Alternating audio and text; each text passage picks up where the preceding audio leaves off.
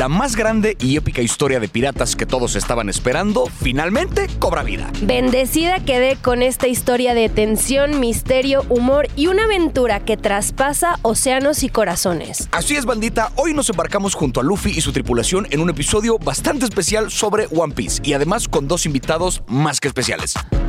Yo soy Javier Ibarreche. Y yo, Florencia González Guerra. Y sin más rodeos, les damos la bienvenida a otro episodio de Continuar Viendo. Un podcast de Netflix 99% para ti. Antes de zarpar, tenemos que advertirte que este episodio contiene spoilers.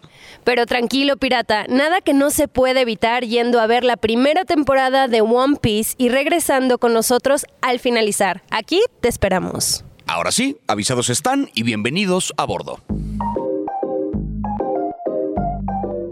Pues estamos nada más y nada menos que con manteles largos, como podrán ver aquí en este, en este clip, eh, con manteles imaginarios, pero manteles largos, imaginemos que los hay, porque tenemos invitados muy especiales, expertos en anime y puntualmente en esta bonita historia de One Piece, que es la que vamos a discutir el día de hoy. Estamos aquí con los gemelos Jiffy, el buen Luis y el buen Emiliano. ¿Cómo están?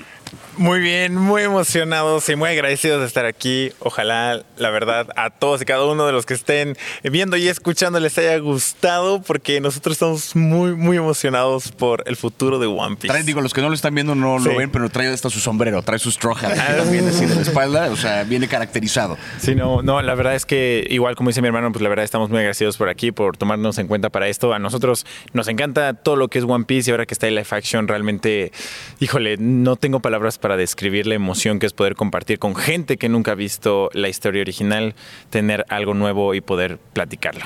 Para las personas que nos escuchan, él es Luis y el primero que habló fue Emiliano para que puedan identificar perfectamente quién es quién. Yo me hice una nemotecnia, Luis Izquierda, y entonces ya sé cuál tengo yo de cada lado y ahí está, sí. Perdón, no dormí muy bien. Este, bueno, yo, quisiera empezar eh, por, eh, por preguntarles un poquito sus primeras impresiones de este, de este live action, porque ustedes conocen a fondo el anime. Por supuesto. Yo digo, no, no sé tu caso, Flor, pero yo nunca he visto un solo episodio del anime todavía. Se me ha recomendado hasta el cansancio, me han dicho que lo vea, pero no lo he visto por la misma razón por la que no he visto Grey's Anatomy. Tiene demasiados episodios, o sea, llega un punto en que ya son mil episodios, tengo una vida, tengo cosas que hacer. Pero, ustedes que sí lo han visto, primeras impresiones de este live action. Pues pues, yo quiero decir realmente rápidamente que estoy satisfecho. O sea, estoy completamente satisfecho. Realmente tampoco tenemos expectativas altas, tampoco tenemos expectativas bajas, sino queríamos saber qué tenían para nosotros. O sea, era demasiada especulación, pero al verlo quedé realmente contento y con ganas de saber qué es lo que todo el mundo estaba pensando. Si yo estaba loco, si era el hype, la emoción, pero fue todo lo contrario. Yo, digo, ya hemos visto el episodio cinco veces, el primer episodio, y siempre le encuentro algo bonito, algo increíble. Estoy muy, muy contento. Sí, yo fui muy escéptico. La verdad, al principio estaba muy escéptico. Yo tenía mucho, mucho miedo. Y hay otros títulos que la verdad nos dejaron traumados de por vida. adaptaciones de live action. Adaptaciones de live action de anime. E incluso videojuegos también, ¿no? Y ya estábamos muy tocados, ¿no? Eh, cuando nos enteramos que verdaderamente el autor Eiichiro Oda estaba haciendo parte de esto, dijimos, ok, creo que hay fe. Y la, frase que utilizamos todos los fans, si Oda confía, nosotros confiamos. Y cuando la vimos, dijimos, ahí está el resultado de haber confiado. Que hay que decirlo, ¿no? O sea, desde que yo publiqué alguna vez una historia de One Piece en mi Instagram, me dijeron, cuidado con los fans de esta serie, son súper eh, apasionados de, ¿por qué viene esta fascinación y esta pasión por One Piece? O sea, ¿qué les, es de que ha salido desde hace muchísimo tiempo? ¿Qué, qué hace que hace? Pues yo creo que principalmente One Piece ya es una historia que ha pasado generaciones, o sea, lleva más de 25 años eh, siendo una historia que continúa y va a continuar cinco años más. O sea, hay niños, hay padres, hay adolescentes, hay gente grande que ama esta historia. Entonces, más que eh, que sea fuerte o algo, es tener cuidado más o menos, pues es como una reliquia. O sea, One Piece ya es una reliquia en el mundo de la animación, de las historias se va a convertir yo creo que en algo muy grande gracias a live action. Entonces yo creo que también por eso es muy importante todos nos gusta que hablen bonito de lo que nos gusta. Y como One Piece ha sido algo tan largo, yo creo que también es importante tener cuidado mucho con esa gente que ha estado tantos años acompañando la serie, el manga y hoy en día el live action. ¿Es esta una serie para niños, eh, para adolescentes, para adultos? Es para todo el mundo. One Piece, eh, el live action está hecho con el amor del mundo para todo el mundo, porque es una historia que chicos y grandes pueden disfrutar. Así como el anime, el live action le atinó, ahora sí que es for everyone. Que está un poco más agresivo, ¿eh? Eh, el, sí. el live action es un poco más agresivo y hay elementos también de violencia que cuando los vimos fue como de, oh, ok. En el anime no pasa eso. Que tendrá que ver, supongo, con la transformación a live action. donde, Totalmente. pues, hay cosas que no se pueden traducir sin volverlas tantito más violentas. Sí, no, de hecho, incluso en el eh, contenido original, en el manga o en el anime, realmente esa violencia es censurada de alguna forma, ¿no? Para que se vea más fantasioso. Pero aquí no se limitaron y sí decidieron, si vamos a ver a alguien partido en dos, lo vamos a ver partido en dos. Sobre eso, eh, digo un poco para poner también en contexto a quienes nos están escuchando. eh, a, grandes rasgos, la historia básicamente es la de Luffy, ¿no? Que es justamente el pirata del Straw Hat, ¿no? Del, del sombrero de paja, que está buscando este tesoro que se llama el One Piece, que es un tesoro que un legendario pirata dice haber enterrado en alguna parte del planeta. Y es como una, o sea, digamos, es como una gran búsqueda por encontrar este tesoro, pero en el proceso se va armando de su crew, se va armando como de una bola de personajes que lo acompañan. Sí, de hecho, la historia ya va más allá del One Piece. O sea, sí, el elemento principal es ir a buscar el One Piece, pero obviamente el viaje desde que él inicia este, su trayecto solo hasta más adelante, obviamente sin decir spoilers, ¿no? Porque en la serie, la serie termina antes de que ellos puedan descubrir qué es el Grand Line, ¿no? Eh, sí. que el Grand Line se supone que es este mundo donde una vez que entras es porque tu trayecto para encontrar el One Piece ya ha comenzado. Pero aquí en la serie apenas están iniciando la construcción de los Mugiwaras, que es el término bueno que utilizamos los fanáticos porque así se le dice en japonés a los eh, sombrereros de paja. Ok. Entonces, eh, realmente esta serie nada más obtuvo el principio de los Mugiwaras. Si no cómo vieron llegaron. nada, o sea, que no pasó nada, no han visto Sobre eso yo tengo un poco una. eh, ahora sí que en, en función del anime, yo tengo una pregunta que es: ¿qué tan necesario es ver la serie original, ver el anime o parte de antes de ver este live action? Nada, no, no, no tienes No que tiene ver, que ver una no, ni, leer el manga, ni. Creo que esto fue una apuesta para todas las audiencias que quieren entrar al mundo de One Piece, pero que les da miedo por los mil episodios que tienen una vida.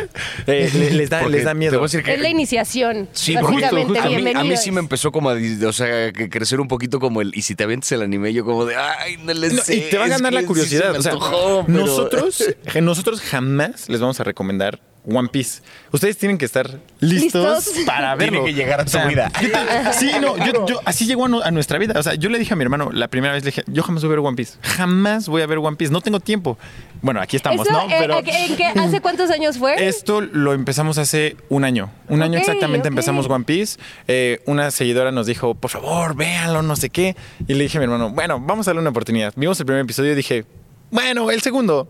Y nos fuimos, eh, híjole, fue espectacular, pero nosotros teníamos que estar conscientes de lo que estábamos haciendo. O sea, sí es dedicarle tiempo, este, pero una vez que inicias, te va a costar trabajo. Sí, pero si tienes curiosidad de hacerlo, la serie nada más abarca los primeros 45 episodios del anime. O sea, solo 45 episodios y de hecho del, del 45 los primeros 10 minutos yo creo. Ok. Y por ejemplo, lo que vemos con Monkey de Luffy es lo que, o sea, más allá de lo que decía, ¿no? De que no solamente es la búsqueda del One Piece, sino pues esta transformación también de la idea de los piratas. Yo personalmente me quedé fascinada con el personaje de Monkey por, porque es un personaje bueno, pero que va como siguiendo, ¿no? Y al mismo tiempo seguí lo mismo, o sea, sentí lo mismo con Zoro, sentí lo mismo con Ami, que son buenos pero no tontos, ¿no? Justo. Ajá. Eh, los Luffy lo que tiene es la esencia de liderazgo. Y como lo ven en el live action, eh, de alguna otra forma cada uno va confiando en lo que él está haciendo, en lo que él está buscando. Porque no es como que, ah, ya, nos soltamos a la aventura y ya, sino le están apostando a este personaje que está queriendo cumplir uno de los sueños más difíciles en el mundo, que es ser el rey de los piratas. Y cuando lo ven tan convencido, ellos también creen que pueden cumplir sus propias metas. Entonces confían como en, en- en ese sentimiento que hacen que se sumen al barco. O sea, es como, ok, vamos a hacerlo, vamos a seguirte, vemos qué pasa. Y creo que, eh, bueno, este Iñaki, híjole, interpretó a Luffy de la mejor forma posible y para nosotros eso fue un, un regalo increíble. De verdad que Iñaki se la rifó con Luffy porque justo le dio al personaje lo que conocemos. O sea, Eh, eh, eso es lindo saberlo porque también luego eh, buena parte de la presión que tiene un actor que va a interpretar un personaje, estamos hablando de un personaje que ya, hemos, que ya han visto los fans durante más de mil episodios. Sí, no. O sea, ¿cómo le haces justicia a un personaje que lleva tanto tiempo en, el, en la conciencia de la gente? Es una presión grande. O sea, así como puede salir catastrófico, puede salir una buena chamba. Es la presión más grande que puede existir, o al menos nosotros como fans, que cuando lo anunciaron decíamos, ¿quién va a ser el valiente que se le va a ocurrir ponerse las chanclas de la libertad, que le nosotros, para interpretar a, a Luffy, un personaje que ha estado por generaciones literalmente, y aparte, digo, Iñaki pues ni siquiera había nacido cuando ya había eh, Cuando existido- empezó, eh, cuando empezó sí. el One Piece, ¿no? Entonces, eh, nosotros cuando, bueno, tantas eh, cosas que le habían preguntado a Ichiro Oda y él dijo, es que es Luffy, es Luffy, es Luffy, yo confío en él. Una vez que lo vimos dijimos, madre mía, tenía razón. O sea, todavía nosotros estábamos dudando y ya que lo vimos fue espectacular. Y lo más curioso es que tuvo el personaje de Luffy original siempre está sonriente, nunca le teman nada y siempre va a ver por sus compañeros y por el sueño de sus compañeros antes del suyo. Y en el live action te están dando una introducción de cómo es, cómo piensa, quién es él. Sin embargo, también hay momentos serios, porque él es muy ruidoso, él es muy extrovertido. Y aquí en el live action lo hicieron así como de un poco más tranquilo y todo, porque yo creo que la gente a lo mejor aún está eh, procesando cómo va a ser eh, este personaje, ¿no? Sí, no, y que en cámara a lo mejor se nota demasiado los movimientos, el tal, y que pues ya te tiene que dejar a ti. Oye, por ejemplo, hace rato decías, el One Piece es real, banda. ¿Qué Sí. significa eso de que el One Piece es Eh, real? Algo, algo dentro del, del mundo de, de One Piece es que en realidad nadie sabe qué es el One Piece. O sea, ni siquiera sabemos si existe. Es fecha en que no sabemos. Es- es- o sea, qué hasta, es. hasta el día de hoy O sea, el nadie, verdadero One nadie- Piece are the friends you made along the way. Ah, ¿no? O es sea, lo que todo el mundo, sí, es lo que todo el mundo dice, ¿no? Es, es la travesía que tienes con los amigos para la búsqueda del One Piece. Amaría No, que no, después no. de los mil episodios No, no ese fuera el que- final. Pero- como comediante respetaría mucho al creador de ese gran chiste. Podría ser. ¿eh? Pero sí, na- nadie sabe qué es el One Piece. Y, pero es un, es un tema de, de fe. O sea, híjole, no, no quiero dar spoilers del, del tema del anime, pero hay un momento en donde justo te hacen creer que el One Piece es real. Y eso para la gente, para los piratas, para los que están buscando este tesoro, les da ese push de sigan adelante. O sea, ese sueño existe, no lo echen a la basura, vayan por ese tesoro. Y todo esto es el sueño de Luffy. O sea, Luffy quiere encontrar el One Piece para convertirse en el rey de los piratas. Esa es su meta. Y para poder cruzar todo eso, él tiene la fe de que ese tesoro existe. De hecho, en el live action le dice una frase a Nami muy chistosa que quiero ver tu cara cuando encontremos el One Piece. Porque Nami le dice, esa cosa es un mito, no existe. Y Luffy le contesta, yo quiero ver tu cara cuando lo encontremos. Es eso, nadie sabe qué es el One Piece en realidad y es la travesía y la fe de querer encontrarlo. Por eso digo, el One Piece es real, hay que tener fe. hay, que, hay que saber que sí. Que eso a lo mejor tiene un poco, eh, no, no lo había pensado hasta ahorita que lo decías, este asunto de, de la fe, pero sí hay una conexión, digamos, muy fuerte en la forma de actuar o de ser de los personajes versus el tema central de la serie que tiene que ver con la búsqueda de este tesoro. O sea, tú ahorita hablabas mucho de cómo el espíritu de Luffy tiene, es, es ruidoso y extrovertido, pero yo un poco lo pondría como en términos de, es un tipo que es muy optimista sin caer en ser pendejo, ¿no? O sea, Eh. como que está como en esa línea de, de- es, es optimista, pero no termina de ser un tipo ingenuo. Sí, y de hecho Es- lo escribieron muy bien porque uno que es fanático de- del anime, del manga, pensaría que en el live action iban a hacer un Luffy así, porque si tú ves el anime, realmente es un idiota. O sea, Luffy es un personaje muy idiota, pero con muchos sueños, muchas ambiciones, muchos amigos. Entonces, esa idiotez para ti es contagiosa, ¿no? Entonces dices, ay, nosotros decimos que los Mugiwaras comparten neurona. O sea, literalmente es meter a cinco personas en un barco que tienen la misma neurona y se van a una aventura al mar. O sea, para mí eso es One Piece. Y, y se complementan durísimo. O sea, tú ves a Nami que funciona como una hermana mayor, eh, tú ves a Zoro que funciona como un soporte de fuerza, ves a Usopp que es como este comediante o este que está tratando de traer una buena vibra al barco, ves a Luffy como el líder y también ves a Sanji como esa persona que llega a que todos estén bien, pero tiene esa rivalidad contra Zoro, ¿no? Que son todos, o sea, son genuinamente son una familia que se están empezando a conocer, pero como todos están en la misma página de que no saben qué está pasando, lo híjole, el viaje se vuelve increíble. Justo creo que das en un tema que yo lo sentí, como esta necesidad de crear familia fuera de la familia, digamos, papá, mamá, amigos, etcétera, y que te vas encontrando también. Y esto no sé si es mi idea o no, pero sentí que varios de los personajes tenían como algún trastorno mental de alguna forma. No sé si esto es cierto. me Sí. Y, no, y no- y no es nada. O sea, realmente creo que apenas en la introducción de los personajes que estamos viendo, nos- apenas nos están enseñando las características que eh, personaliza cada uno, ¿no? Sin embargo, la aventura apenas está comenzando. Se los prometo, ni siquiera hemos visto la punta del iceberg. O sea, no hemos visto realmente nada. Y eso es a mí lo que me impresiona porque yo dije, ah, a lo mejor sí se van a aventar unos 70 episodios, los van a cortar y se los van. Cuando vi que nada más fueron 40, 45, dije, madre Nada mía, más, es que- esto Se- se va viene, para largo. se viene pa' más. Yo, yo sigo muy impresionado de que, ay, solamente fueron los primeros 45. No mames, 45. Eso es un chingo. Sí, Sí. mira, si lo, si lo pones en perspectiva, cada episodio de One Piece dura 15 minutos. Entonces creo que es como rápido. Y hay muchos episodios que a lo mejor si no los ves no pasa nada. O sea, no te cambia como que muchísimo en la historia.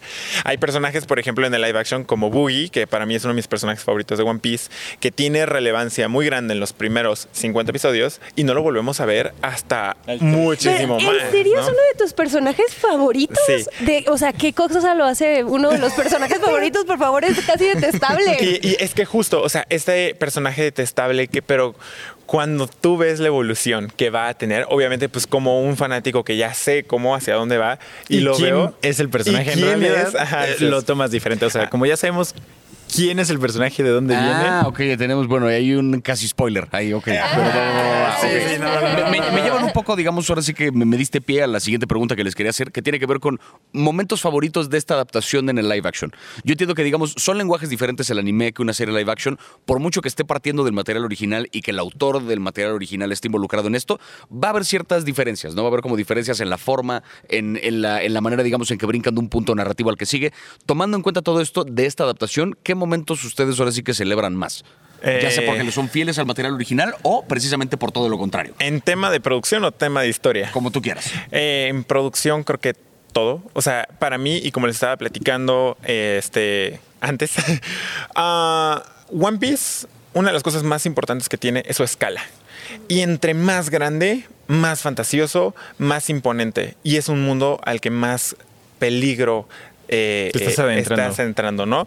Y ahorita que llegamos a estas locaciones como Shellstown, que es eh, la primera prisión a la que ellos van, este, y ver también la El inmensidad de los Barati, el barcos, Merry, todo el es- Barati, por ejemplo, que No es manches. este barco restaurante, bar. eh, Tú lo ves en el anime, lo ves en el manga y sí impone mucho, pero obviamente pues a lo mejor a unas escalas un poco más chicas. Ya que lo ves en live action dices, madre mía, sí se arriesgaron a hacerlo en tamaño real. Es un barco real, existe. Y la historia, en la parte de la historia, a mí me causó mucho conflicto. eh, muchos, hubo mucho shock en mí, algunos cambios que hicieron eh, de la narración. Por ejemplo, eh, esto, esto es spoiler de la Está muy serie. bien, está muy bien. Eh, de live action. ah, Podemos spoiler lo que queramos, ya, ya lo vimos. eh, se revela que Garp es el abuelo de Luffy. Ajá. Eso no pasa hasta el episodio 375 en el anime. Y es un impacto muy Y grande. pasa con más personajes involucrados. Ajá. Entonces, ahí, para, cu- cuando lo vimos, mi hermano y yo fue como. Sí, sí, gritamos porque dijimos, van a cambiar la historia por completo. Pero nos dimos cuenta que realmente no afectaba en nada. O sea, fue como. Ah, bueno. Ajá, conforme chido. fue pasando dijimos, ok, están metiendo un nuevo, un antagonista que no estaba como originalmente, como para empezar a introducir más bien el mundo y ya después Claro. la fantasía que se va a venir, que esperemos, cuando anuncien segunda temporada, sí va a dejar a muchos este, con la boca en el Sí, piso. no, Es que Ah. eso es una cosa bien importante porque el- justo la escala de la producción, que inevitablemente afecta a la historia, va a ser diferente con un live action que con una, que Por con una supuesto, animación. por o sea, porque en la animación, digamos, así como yo dibujo un personaje, puedo dibujar un barco de, de un kilómetro de largo y el dibujo sigue siendo el mismo material, ¿sabes? Claro. Pero para propósito de filmarlo en persona, pues yo puedo tener un actor, pero conseguir un barco de ese tamaño o animar un barco de ese tamaño depende de bastantes más recursos. Entonces, luego es justamente las necesidades de producción las que terminan modificando la historia. Pero también pasa, sobre todo cuando el creador del material original está involucrado en Sí, el no, contenido nuevo, que lo aprovecha de pronto como para, no te digo corregir en el sentido de hacer mejor, pero para explorar un, ay, me hubiera gustado, por ejemplo, esta revelación del abuelo. ¿Qué pasa si lo hubiera metido antes? A lo mejor él tenía la curiosidad de qué pasa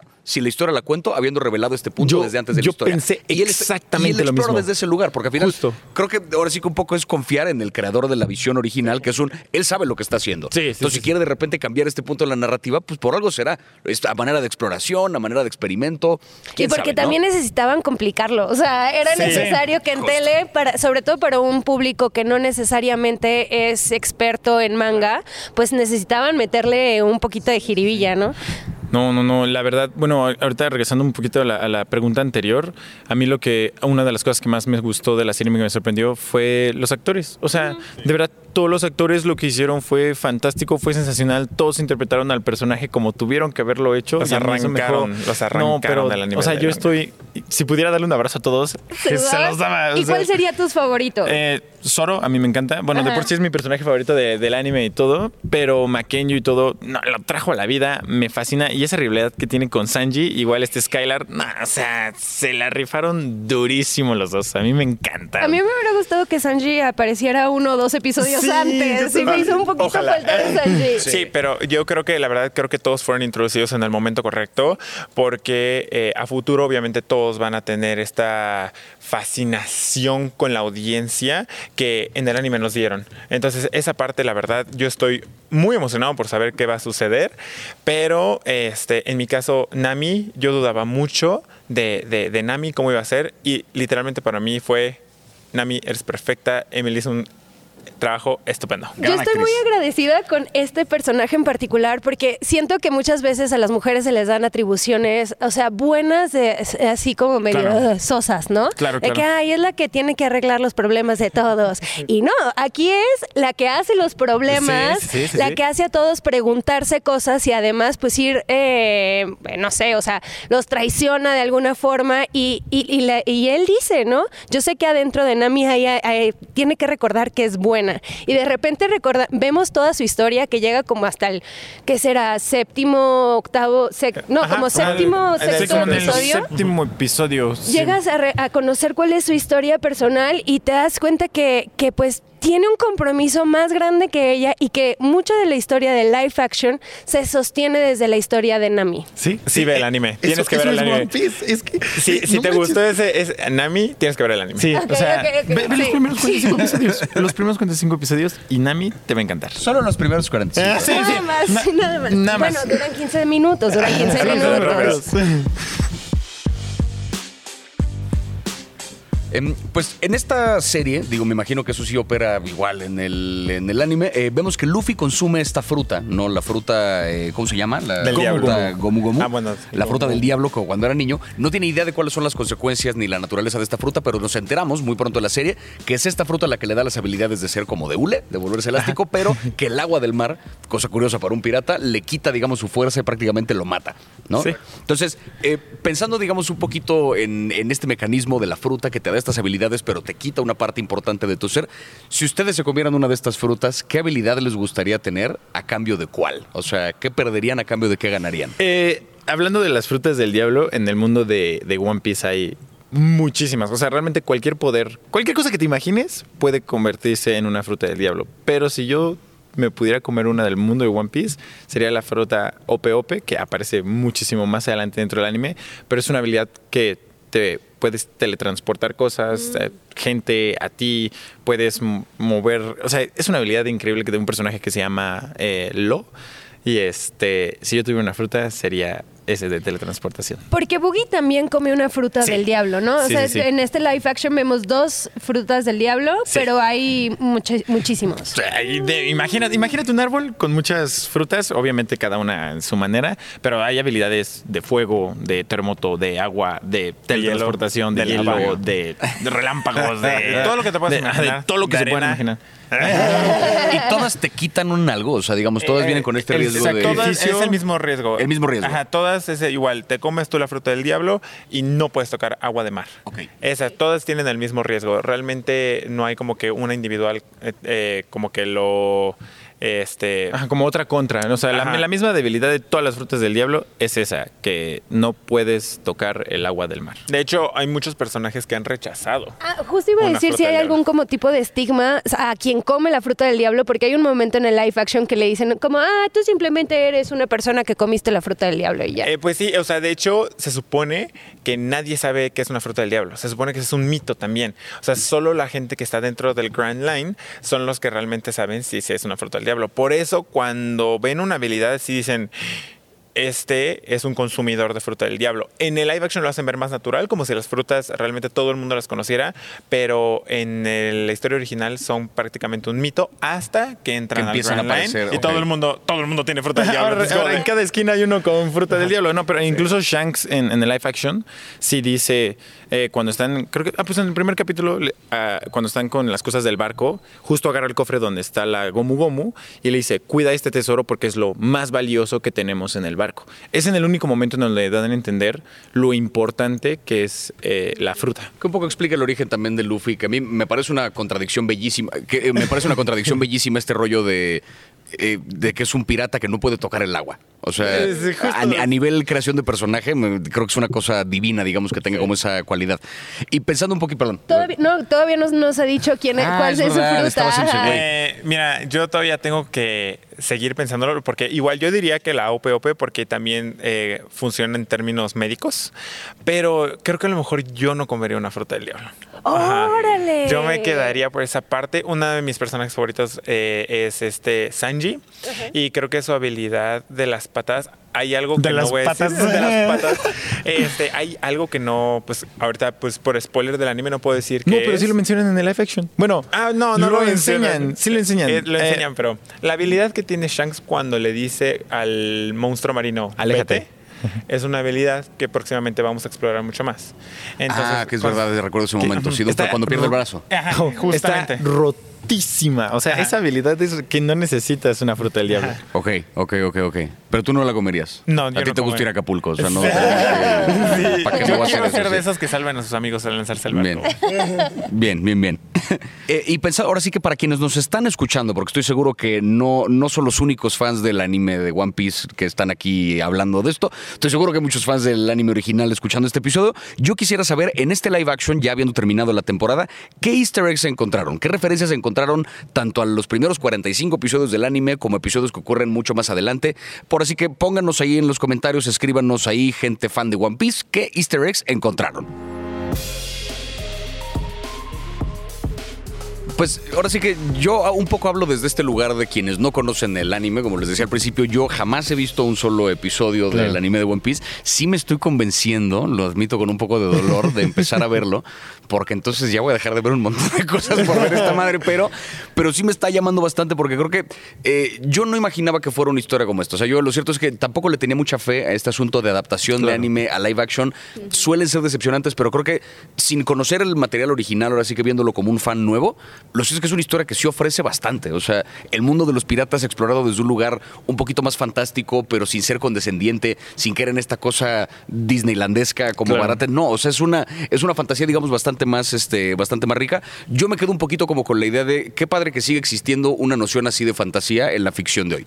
Porque ya es raro encontrarla como con ese equilibrio que no es propiamente infantil, ni propiamente este, adulto, digamos, como comple- así censurable. Está en un lugar ahí en medio donde solamente busca hacer su propia historia. Y eso creo que es muy valioso. Sí, no, y aparte lo sigue haciendo. O sea, después de tantos años que ha existido en este caso el anime, siempre ha evolucionado. O sea, sí vamos, o sea, hemos visto temas raciales, de esclavitud, eh, de explotación laboral, eh, y son mínimos. O sea, de estos tres que yo te hablo, hay otros 100, Sí. ¿no? Eh, yo también por eso a mí me preocupaba mucho el live action porque es demasiado...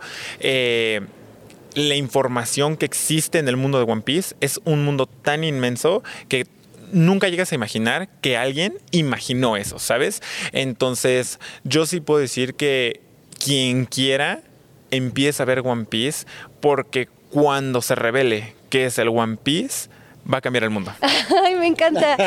Em, yo siento, o sea, que es lo que sentía era cómo le hacen para que, entiendo que es, o sea, está hecha actualmente, pero para ser muy fiel a su esencia y aún así ser relevante en 2023, porque justo lo que yo estaba sintiendo era como, toca temas muy modernos y podría sonar como, eh, no sé, para gente adulta allá afuera, como, ay, qué hueva ver un episodio de cinco piratas bizarros, porque son bizarros lo que le sigue, pero que no, en realidad te está contando, o sea, el One Piece es el pretexto todo, pero en realidad te habla de familia, te habla de salud, o sea, familia en- no, en ese sentido de la amistad, ¿no? ¿Qué pasa cuando haces compas que son tan entrañables y que no importan sus errores, vas a seguir acompañándolos porque pues también se trata de eso, de, de confiar en las otras personas. Justo, completamente. De hecho, eh, One Piece, y ahorita voy a hablar eh, completamente de live action, porque eh, tiene la esencia que a mí me gusta mucho. Cada quien tiene su, su historia, cada quien tiene su backstory, cada quien tiene su sufrimiento y cada quien pasó por algo difícil. O sea, Sanji tiene su figura paterna, Zoro platica un poquito de su historia eh, con eh, esta amiga que tenía, Luffy conocemos la parte de Shanks y la parte que tiene con, con Garp, y Nami lo que sufre estando pues en, en- en la isla con, con esta Belmer y, y su hermana y todo. O sea, Usopp también que pierde a su mamá. O sea, cada uno tiene un sufrimiento. Digamos que es eh, el, el origin story, ¿no? De, cada uno y cómo cada uno va a complementarse individualmente. One Piece tiene eso. Por eso yo digo, es para todas las edades. O sea, Niños se van a identificar con un personaje, eh, o adolescentes se van a identificar con un personaje, adultos se van a identificar con un personaje. Y hay muchos más que nos faltan por conocer que One Piece está preparando para que digas, es tu mundo, adelante. Yo quería preguntarles qué, qué creen que la audiencia, o sea, cómo va a ser eh, la respuesta de la audiencia a One Piece. Va a ser eh, el primer paso para este mundo que es el Grand Line, que es el One Piece. Es, va a ser el primer paso. Así como dice Javier, le está ganando, le está ganando la tentación de querer ver los primeros 45 episodios. El Este primer paso ser- de este gran evangelio. Sí, de o sea, este va a ser el inicio para muchos. Estoy 100% seguro. Maldita sea. Ah, Pero es verdad, o sea, Sí, si somos sí, chile completamente sí. honestos, y nosotros luego lo decimos, es como una religión, vas a tocar puertas, ve One Piece, ve One Piece, One Piece, ¿no? Pero en este caso, eh, o la amas o la odias. Creo que no hay un en medio, porque como fanáticos, muchos la vamos a amar, tanto como serie como por... Oda dijo que sí se hacía, Oda decidió, yo no voy a contradecir a Dios Dios, de dijo que One así va a Piece, ¿no? O sea, pues en ese caso, y otros... Pero no como- es un culto, ¿eh? No, o sea, no, no. Nadie se va a pedir aquí que se marque no, no. ni nada. No, pero este, ya cuando este, empieza ya la gente súper fanática, ya ahí es cuando dices, ok, el fandom empieza a intensar, a lo mejor un poco, "Eh, es que esto, a mí me da mucha curiosidad. Abrir redes sociales en esta semana y ver, Dios un día, mío, en la un día. mano- Mañana- en, en ocho horas. Mañana, ¿no? sí, en la noche. Las impresiones, eso va a estar interesante verlo, pero bueno, estaremos pendientes de la respuesta eh, y nada más para, pues ahora sí que quería agradecerles, eh, Luis, Emiliano, por haber venido, por No, compartirnos lo que saben ustedes acerca de este anime, o sea, se aventaron quizá la mayor investigación que cualquier invitado que hemos tenido se ha aventado, porque pues ya se mamaron mil y tantos episodios de una serie, nomás Gracias para venir a hablarla hoy, entonces oigan, gracias de verdad. quieran. No, Hermanos. Sí, por no, ese esfuerzo. gracias. Sí, no, de verdad, gracias y sobre todo por el insight acerca de esto, pues que nosotros no conocemos. Entonces, eh, ahora sí que, ¿dónde los podemos encontrar? Este, redes, futuros Eh, proyectos, cuéntenos. En todos lados, eh, Instagram, Facebook, TikTok, Twitter, este. Ex, por favor. Eh, bueno, ex. este, estamos en, en X y en Instagram como arroba eh, QUE-PEKS. O como gemelos Jifi. O gemelos. J-I-F-I. Igual, Porque luego se confunden que es Wi-Fi. Y no, es Wi-Fi. Es y en. TikTok y en Facebook estamos en el guion bajo. Ajá. Nada más busquen Kepex porque, para que veas Kepex con el siguiente anime. Pues bueno, bandita, llegó la hora de lanzar el ancla. Yo creo que hoy vinimos buscando cobre y nos llevamos oro. Recuerden seguirnos para no perderse ningún episodio de Continuar Viendo, un podcast producido por Posta. Y ya que están en eso de seguir gente, échenle un ojo a las redes de Netflix Lat en cualquier red que ustedes quieran. Yo soy Florencia González Guerra. Y yo, Javier Ibarreche.